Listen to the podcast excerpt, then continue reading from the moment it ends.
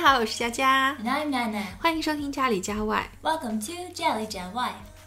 我们的节目大部分的内容是以中西文化差异为主，在节目中呢，大家可能感受到了西方国家的好，很向往，但是呢，殊不知老外还很羡慕我们呢。 Yeah, China is an amazing country and it's developing so dramatically.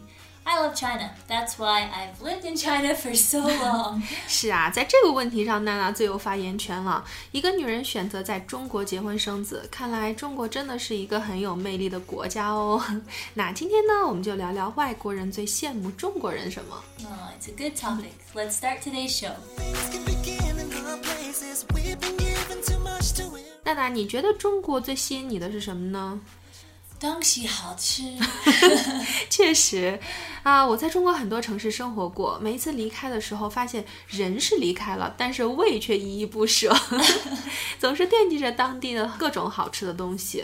Mm, that's true. Chinese food is so good and it's not too expensive.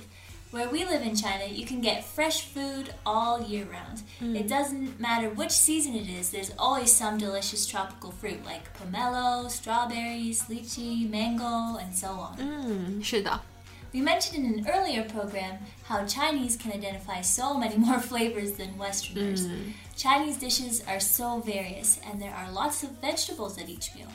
In Canada, buying local fresh food is more expensive than other imported options.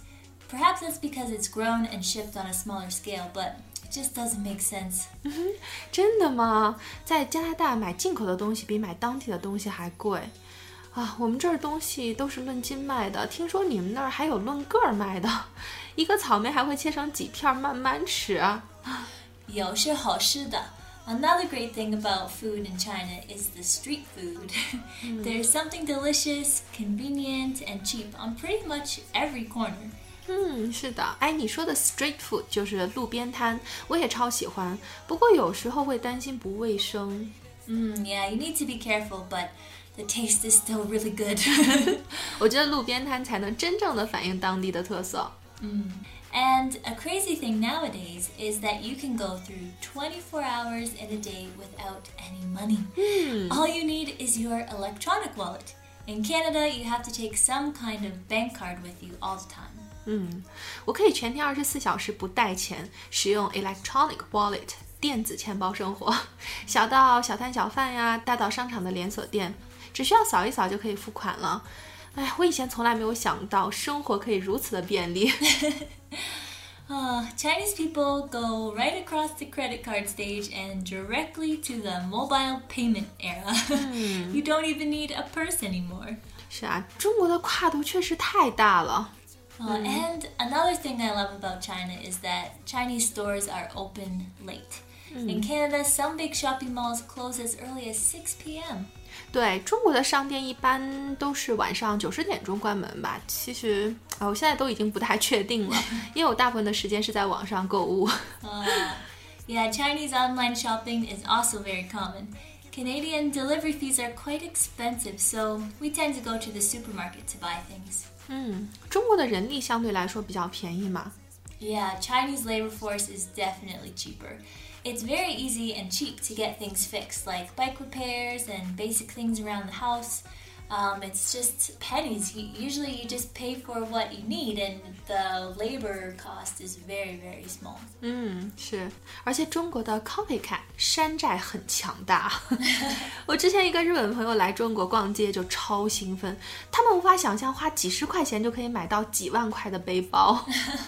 而且他们知道了中国很多东西可以在网上免费下载的时候真的是泪流满面。哦天呐 嗯 it's quite amazing what you can find here. Another thing I love about living in China is how cheap it is to have a cell phone. Mm. Even with a simple 3G or 4G plan, it's very affordable for most people. You don't have to worry about how much time you spend talking on the phone because I know it will not add up to very much. And these days, so many people use WeChat to communicate that it's totally free to talk to your mm. friends most of the time. Mm. 嗯，是，而且现在很多的电话卡是免费赠分钟数的，很划算。而且中国的微信真的太强大了，无所不能。 China is now the world's largest mobile phone market. 嗯，哎，我一直有个疑问，老外在国外都是开车的，那为什么在中国那么喜欢骑自行车呢？Well, our city in China is so easy to get around by taxi or electric scooter, bus or bike. Uh, we don't really need a car and we don't have to worry about gas prices, car insurance, or mm-hmm. maintenance then. Mm. um, the weather here is really nice too, so mm. there's never a season where you can't ride a bike or a scooter. Whereas in Canada, you have snow and that kind of climate is not suitable. Mm. um, also, in my hometown, things are pretty spread out and the public transport is not as extensive. So mm-hmm. the buses come a lot less frequently and there are not as many routes or stops. So you're very limited in where you can go if you don't have a car. Taxis are very expensive and just not practical to use except on special occasions. 嗯，对我们家的车也不怎么开，因为上班的地方停车太贵了。你现在用滴滴啊、Uber 啊打车又便宜又方便，干嘛要自己开车呢？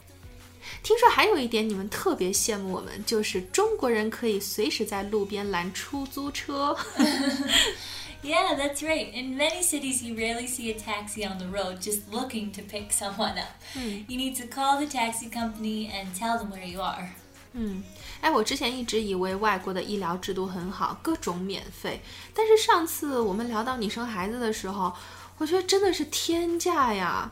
哎，你当时说是几分钟多少钱来着 ？Yeah, it was like a thousand Canadian dollars for a specialist to come in and do a special procedure to help me deliver a baby. 这也太贵了吧！一千加拿大元的话，应该至少是五千多人民币。差不多。And we have lived outside Canada too long, so now we don't get the same healthcare benefits as other Canadians. Fortunately, we have international insurance that helps with big costs like that. 嗯，哎，是因为你们长期生活在中国，所以回去之后待遇就变了哈。但是呢，公立医院不是说是免费看病吗？Um, yeah, well, the policy looks good, but sometimes it's not that good because you need to make an appointment to see a doctor, and you might have to wait a long time. Um, it's just not so efficient because anyone can go anytime, so there's always so many people and so many lineups. Mm. If you want to go the private route, they're really expensive. 嗯，所以在国外看医生真的太贵了，而且效率低。Yeah, it's always best to get sick in your own country. uh, but I don't think Chinese get sick very often. 为什么呢 ？because you guys always seem to be so happy and optimistic. Every day you guys go out to the park to dance. You seem truly happy from the heart. 啊，哎，我听说外国的孩子们最羡慕的就是中国的学生可以有广播体操，那老年人呢最羡慕的就是中国的广场舞。 Exactly. Broadcast gymnastics and square dancing are now a modern day Chinese characteristic. 嗯，哎，我之前在中国一个留学生的网站上看到了，说有一个这样的统计数据：去年呢，中国出国留学的总人数呢，大概是五十几万人，而出国之后选择回国的人数竟高达四十几万人。所以之前的人们都是觉得哦，外国的月亮比中国的圆。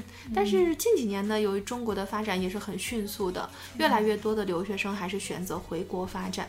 嗯，Yeah, each country has its good aspects and bad aspects, and recently many foreigners admire Chinese people. The development of China is very fast. Mm. I believe this country has a very bright future. 希望如此。那今天聊了那么多呢，感觉作为一个中国人还蛮自豪的。好啦，那今天的节目就到这里，喜欢就关注我们吧。感谢你的收听，下次见喽。See you next time.